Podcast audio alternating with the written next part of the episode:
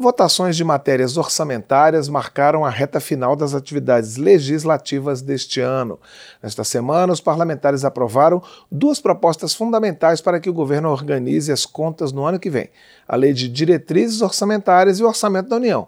Este, na verdade, parcialmente, já que ainda precisa ser examinado em sessão do Congresso, marcada para logo mais às 11 da manhã.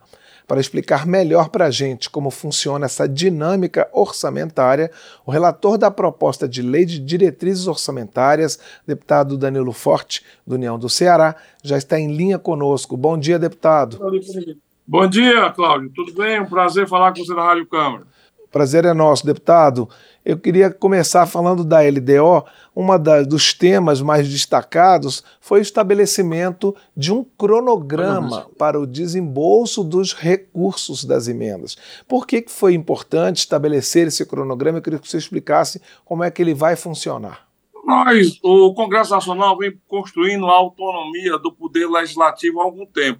Quando eu fui relator pela primeira vez da LDO, em 2014 para 2015, nós constituímos as emendas individuais e positivas. E de lá para cá, essa autonomia cresceu, o que é importante para acabar com a subserviência de um poder ao outro, para acabar com o toma lá da cá, a troca de favores, eh, de liberações de emenda, que muitas vezes maculam, né, muitas vezes mancham é, as relações entre o poder legislativo e o poder executivo. E a gente já viu, inclusive, escândalos com relação a isso, exatamente por falta de uma postura mais coerente, incisiva, do ponto de vista de uma previsibilidade sobre as liberações de emenda. Por outro lado, também é importante ressaltar que a Constituição brasileira, no seu artigo 166, prevê que é papel do Poder Legislativo, ou seja, do Congresso Nacional, votar a lei orçamentária, fazer o ordenamento e o planejamento da execução.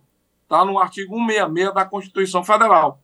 E o que o Congresso fez foi, na sua prerrogativa constitucional, criar um cronograma de desembolso para que não fique mais sujeito à vontade do governante de plantão. Ou seja, a todo ano, a partir de 2024, com base na lei de diretrizes orçamentárias do ano que vem, o executivo se obriga, até o final do ano, ter empenhado as emendas parlamentares, individuais e de bancada, e ter já executado financeiramente as emendas da área da saúde, que são 50% dessas emendas, que é de fundamental importância para financiar né, o atendimento à saúde pública em todos os cantos do Brasil.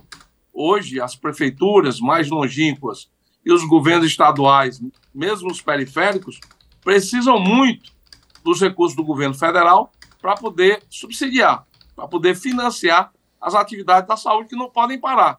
O hospital tem que funcionar 24 horas, tem que ter médico plantonista, tem que ter remédio, tem que ter ambulância funcionando, tem que ter centro cirúrgico, e tudo isso custa dinheiro. E tudo isso custa investimento. E esse ano, com o atraso que teve, que as emendas praticamente vieram ser liberadas, agora já no final do ano, de outubro para cá, o que é que aconteceu? Houve um retardamento muito grande e isso sufocou demais, inclusive as prefeituras, que ficaram sem recurso para o custeio das suas atividades, seja na própria saúde ou seja em outras áreas outras áreas. Então, diante disso, o que nós votamos foi exatamente a constituição de um cronograma. E, repito, quanto mais impositivo for o orçamento e mais previsível, mesmo que ele seja menor no tamanho, com certeza ele vai dar mais credibilidade ao governo, vai dar mais credibilidade ao país, porque você vai saber quanto vai gastar, como vai gastar e vai saber como fiscalizar. Quanto mais em aberto for com menor previsibilidade, com menor impositividade, você fica sempre à mercê do jogo político de plantão. E isso enfraquece a sociedade brasileira, enfraquece a credibilidade do país e diminui automaticamente os investimentos, já que a gente sabe que empresário não investe onde não tem credibilidade, onde não tem segurança do retorno do seu investimento. Então, eu acho que a gente, se a gente quer voltar a ver o Brasil crescer se a gente quer voltar a ver, ter mais oportunidade de emprego com salários melhores, a gente com certeza precisa dar credibilidade ao governo. E isso passa pela execução orçamentária. Deputado, eu queria que o senhor é, fizesse um esclarecimento aos nossos ouvintes e telespectadores, porque essa questão orçamentária nem sempre é muito clara para todo mundo. E, e essa diferença, e eu queria que o senhor enfatizasse qual é, qual é o papel da LDO e qual é o papel da lei orçamentária. Né? Uma prepara para a outra, mas eu queria que o senhor, é, é, é, como participante direto desse processo, explicasse às pessoas qual é a importância de uma passar a bola para outra, né? os parâmetros estabelecidos pela LDO, é, é, é, enfim, serem utilizados na LOA, porque hoje a gente tem essa sessão do Congresso para poder aprovar o orçamento. A, a LDO é a Lei de Diretriz Orçamentária. Ela faz um balanço da política fiscal do governo de quanto o governo está arrecadando, de quanto o governo tem para gastar, separa o que é para pagamento de juros e amortizações de dívidas, do que é investimento, do que é de transferências para os estados e municípios, do que é prioridade na área dos investimentos, e dentro dessas prioridades, inclusive, inova. Como nós inovamos agora, pela primeira vez, nós vamos ter uma política integrada a nível nacional de atendimento às crianças com deficiência principalmente aquela que, que tem transtorno de espectro autista. É a primeira vez na história que o orçamento, que o orçamento do governo federal abriga né, no seu corpo uma rubrica, um destino, um título para atender a essas crianças. Por outro lado, também inovamos na questão do combate à violência às mulheres. Né, o programa antes que aconteça, inclusive uma iniciativa da presidenta da comissão, senadora Daniela Ribeiro, que vai buscar uma política de prevenção com relação ao crescimento dos, da violência contra a mulher, principalmente do feminicídio. E, por último, a gente tem que entender que a LOA é uma lei contábil, é uma lei de números, é onde você, em cima daquilo que foi dirigido pela lei de diretriz, que foi escolhido como prioridade, você vai colocar os valores. Por exemplo, na questão do transtorno de espectro autista, nós começamos já o orçamento com 156 milhões de reais. Na questão do combate à violência às mulheres, nós começamos um orçamento com 300 milhões de reais. Agora, no, na votação de hoje, nós vamos fechar o número final que vai ser o orçamento do ano que vem. Então, para cada atividade do governo, para cada programa do governo, Minha Casa Minha Vida, Bolsa Família, né, transporte escolar, merenda escolar, kit escolar, fardamento escolar, que nós, inclusive, modificamos o pagamento que era feito no, no orçamento das prefeituras passa agora também a ser responsabilidade do Fundeb. E com isso alivia o caixa das prefeituras.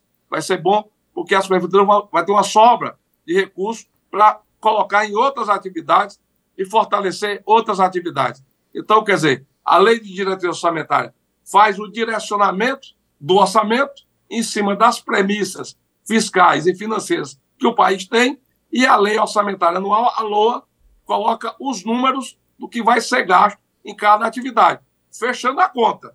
A conta do que o governo vai receber tem que fechar com a conta do que o governo vai gastar. Porque se desequilibrar a balança, você cria aí é, espaço para pedalada fiscal, e o Brasil já viu isso e não quer de novo, né? Porque, inclusive, ainda hoje, a gente paga a conta do desequilíbrio das pedaladas fiscais de 2015 e também pode gerar inflação e descontrole é, fiscal e financeiro do país, levando até muitas vezes alguns países à insolvência quando o orçamento não fecha corretamente. É por isso que se lutou tanto pelo déficit zero. O déficit fiscal zero é exatamente o equilíbrio entre o que se vai pagar e o que se vai receber. Deputado Danilo Forte, senhor tocou no déficit zero. O senhor acha que ele, ele vai ser cumprido? Ele é viável? é difícil, não é uma tarefa fácil. Certo. Então, o desequilíbrio das contas públicas está muito grande. Né? Inclusive, esse ano, é, com essa política de aumento de impostos, e você sabe que eu sou contra essa política de aumento de impostos, porque eu acho que ela sufoca a economia, ela tira mais dinheiro da economia. Imposto alto, juro alto e inflação deixa o povo sem dinheiro. E o povo sem dinheiro não tem consumo. Não tendo consumo, diminuindo o consumo, diminui a produção, o comércio. Diminuindo o comércio, diminui a produção da indústria. Diminui a produção da indústria, aumenta o desemprego. Aumentando o desemprego, isso aqui é um ciclo vicioso de pobreza. E foi isso que aconteceu no Brasil, porque desde o dia 2 de janeiro, o ano todo passou-se o ano se discutindo aumento de impostos. E isso a sociedade brasileira não aguenta mais. Então, o que a gente precisa é reduzir os impostos e induzir a economia, como a gente fez no ano passado. Aquela lei que diminuiu o imposto da gasolina, da energia, da telefonia celular, é de minha autoria. Com aquilo você oxigenou, você deixou mais dinheiro circulando no bolso das famílias, as famílias comp compraram mais, aqueceu o comércio, teve crescimento econômico, o Brasil cresceu, a indústria vendeu mais, contratou mais. Esse ano não. Houve uma curva de declínio. Exatamente por quê? Porque houve é, esse, essa preocupação né, do governo em gastar mais e para gastar mais tem que aumentar os impostos. Então, acho que isso precisa ser modificado. E isso reflete né, na preocupação e na dificuldade de buscar exatamente o déficit zero nas contas desse ano. O, o projeto, né, o otimismo do ministro Haddad é salutar, é bom, porque o país vai trabalhar com uma meta. Agora, a execução, eu também acho muito difícil. Nós estamos conversando aqui no painel eletrônico com o deputado Danilo Forte, do União do Ceará, relator da proposta da Lei de Diretrizes Orçamentárias. Deputado, então vamos fazer uma ponte entre a LDO e a LOA, né? Quer dizer, o que vocês, é, dentro desse, desses parâmetros que vocês estabeleceram, como é que o senhor está vendo a, a, a, como é que o senhor deve acompanhou a votação ontem na comissão, hoje tem a votação em sessão no Congresso, questões como, por exemplo, estabelecimento do, do valor do salário mínimo, as, é, as, os recursos para o programa de aceleração do crescimento, o que, que o senhor destacaria entre o que foi proposto pela LDO e o que está sendo concretizado pela lei orçamentária? Eu acho que o mais importante de tudo isso é a concretização de um orçamento factível, né? é a concretização de um orçamento transparente. Né? Nós, inclusive, acabamos qualquer possibilidade de transferência de recursos sem ter a identificação de onde saiu, para onde saiu e que automaticamente, inclusive, o Tribunal de Contas da União e os tribunais de contas dos estados vão fazer o acompanhamento da execução desse orçamento, seja em obras, seja em custeio, seja em, em atividades é, fins da área social ou da área da saúde. Então, isso é que é importante. Foi essa maior evolução que esse orçamento trouxe. Com relação aos recursos, né, o salário mínimo é, é aquém da necessidade da família brasileira. O Brasil ainda tem muitas distorções, porque por um salário mínimo de R$ 1.420, como vai ser no ano que vem, o empregador paga mais de mil reais de encargos, insumos. É por isso que a gente luta tanto pela desoneração da folha de pagamento. Para um empregado, a gente paga quase dois. Isso precisa mudar. Essa lógica está equivocada. É muito melhor deixar dinheiro no bolso do trabalhador do que tirar para pagar PIS, COFINS, é, Previdência Social, FGTS, é, contribuição salário, sobre o salário do, do empregador para o sistema é, social, né? tudo isso vai acarretando em cima da folha, que vai inibindo, inclusive, o empregador, o empresário, de contratar mais gente. Muitas vezes as empresas não, não conseguem crescer porque não conseguem aumentar a sua folha de pagamento de pessoal. E isso precisa ser modificado ao longo. Eu acho que a reforma tributária vai ser muito importante para isso. Acho que essa desoneração que foi votada pelo Congresso Nacional nos 17 setores que mais empregam no Brasil vai ajudar a criar uma nova mentalidade com relação a isso e ninguém pode punir quem quer produzir.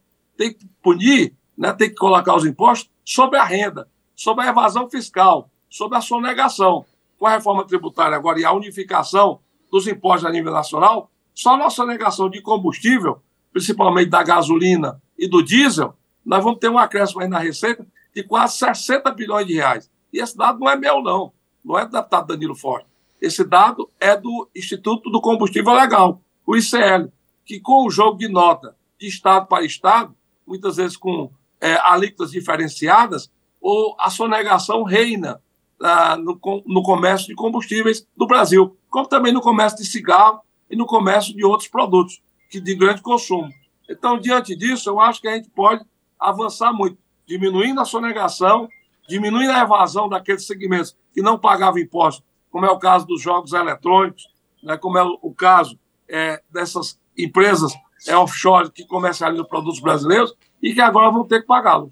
Nós conversamos aqui no painel eletrônico com o deputado Danilo Forte, do União do Ceará, Sob, ele foi o relator da proposta de lei de diretrizes orçamentárias. Deputado, eu gostaria de agradecer mais uma vez a sua participação aqui no painel eletrônico e aproveitar para desejar, em nome de toda a nossa equipe, um ótimo Natal e um ótimo fim de ano para o senhor. Eu que lhe agradeço, quero aqui agradecer todo o apoio que o sistema de comunicação da Câmara, principalmente a Rádio Câmara e a TV Câmara, nos deram durante esse ano e, ao mesmo tempo, também desejar a todos os nossos telespectadores e ouvintes um Feliz Natal, Natal de paz, de harmonia, né, de festejos é, cristãos dentro da família brasileira e uma expectativa que a gente possa ter um 2024 com certeza melhor do que foi o ano de 2023, que foi um ano muito difícil, mas atravessamos o Rubicão e estamos aqui juntos para construir uma nova história para o Brasil. Feliz 2024. Um abraço, deputado. Muito obrigado.